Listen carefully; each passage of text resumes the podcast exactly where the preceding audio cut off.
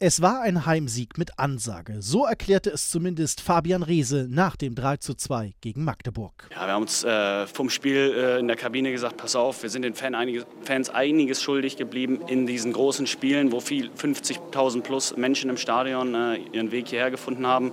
Und von daher wollten wir heute einfach einen Gewinn und einfach einen Sieg holen. Und äh, nichts als einen Sieg und nichts ersetzt Siege.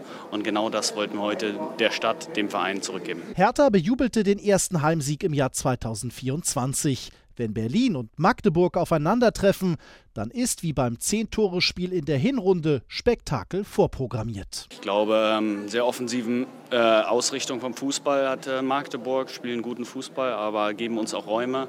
Wir sind jetzt auch nicht dafür bekannt, extrem viele weiße Westen zu haben. Von daher äh, diesmal aber mit einem besseren Ausgang für uns. Das Hinspiel hatte die Hertha mit 4 zu 6 verloren.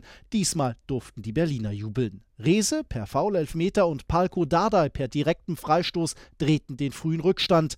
Nach Notbremse war Hertha sogar in Überzahl. Dann kam die 45. Minute und es regnete Tennisbälle. Der Schiedsrichter pfiff überraschend zur Pause. Halbzeit in Berlin, obwohl Magdeburg noch die Ecke hatte. Uiuiuiui. Also, das ist ja auch ein bisschen kurios, finde ich. Da sagt der Schiedsrichter, nö, das, das beenden wir jetzt einfach mal hier und gehen in die Halbzeit. Na gut. Mit Eckball und vier Minuten Nachspielzeit ging es nach der Unterbrechung weiter, ehe beide Teams die Seiten wechselten.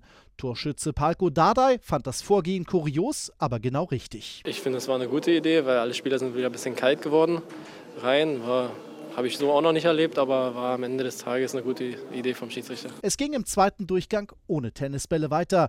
Herthas Defensive bleibt ein großes Problem, wie der Magdeburger Ausgleich zeigte. Trainer Paul Dardai haderte anschließend mit dem eigenen Ballbesitzfußball. Mit Ball, da sieht man, dass wir keine Ballbesitzmannschaft sind, egal wie du redest, was du machst. Bei, sogar bei Überzahl die Spieler wollen sie nicht die Ball haben. Ja? Das ist Aufgabe von die Sechser, das ist Aufgabe von äh, Führungsspieler. Und dann, äh, das ist nicht in Ordnung. So brauchte es einen Magdeburger Fehler im Spielaufbau, den Fabian Reese per Abstauber eiskalt bestrafte. Am Ende durften alle Berliner über einen hart erkämpften 3:2 Heimsieg jubeln. Heute, ich bin ein glücklicher Mann. Wir haben vier Punkte mehr wie bei der Hinrunde. Und wenn die gesamte Spiel sehe, auch die erste Halbzeit, ja, äh, das war auch verdient.